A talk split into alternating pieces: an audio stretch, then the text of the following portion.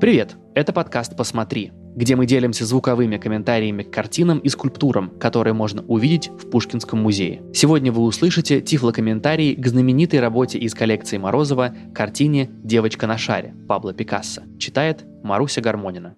Пабло Пикассо. Девочка на шаре. 1905 год. Холст. Масло. 147 на 95 сантиметров. На картине, имеющей вертикальный формат, изображены цирковые артисты, репетирующие на фоне пустынного пейзажа. Всю правую часть композиции занимает крупная, максимально приближенная к переднему плану фигура атлета, сидящего на большом кубе светло-серого цвета. Его фигура представлена со спины, однако она немного развернута влево, таким образом, что мы видим профиль этого мужчины. Перед нами молодой человек с очень короткими темными волосами, крепкой шеей и мускулистым телом. Колено его левой ноги, согнутый под прямым углом, развернуто в левую сторону. Локоть левой руки лежит на левом бедре. Нижнюю часть этой руки мы не видим из-за спины атлета. На мужчине майка бледно-розового цвета и короткие темно-голубые шорты. Он сидит на куске ткани, лежащей поверх куба и почти полностью прикрывающей его левую грань. Ткань имеет тот же цветовой оттенок, что и шорты атлета. Взгляд мужчины направлен на гимнастку, стоящую на шаре черного цвета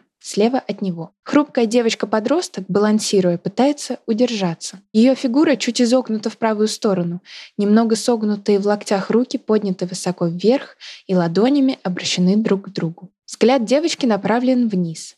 Она смотрит на шар. У нее черные, убранные наверх волосы, в которые воткнут почти на макушке небольшой розовый цветок. У нее чуть вытянутое лицо с острым подбородком. Она улыбается. На гимнастке бледно-голубое трико, поверх которого надеты черные короткие шорты. На заднем плане несколькими извилистыми линиями представлены очертания невысоких холмов. Слева от фигуры девочки, позади нее, изображены вдалеке на холме по мере удаления от зрителя черная собака с загнутым вверх хвостом, затем высокая женская фигура с младенцем на руках, стоящая к нам спиной, и справа от нее фигурка ребенка в красной рубашке. По центру картины между фигурами атлета и гимнастки изображена на дальнем плане пасущаяся белая лошадь, опустившая вниз голову. Над бледного цвета холмами, лишенными какой-либо растительности, идет неширокая полоса неба, имеющего серо-голубой оттенок. В правом нижнем углу картины стоит подпись художника – Пикассо. «Девочка на шаре» — одно из лучших произведений так называемого розового периода в творчестве Пикассо. Художник изображает бродячую труппу акробатов. По отношению к миру они изгои,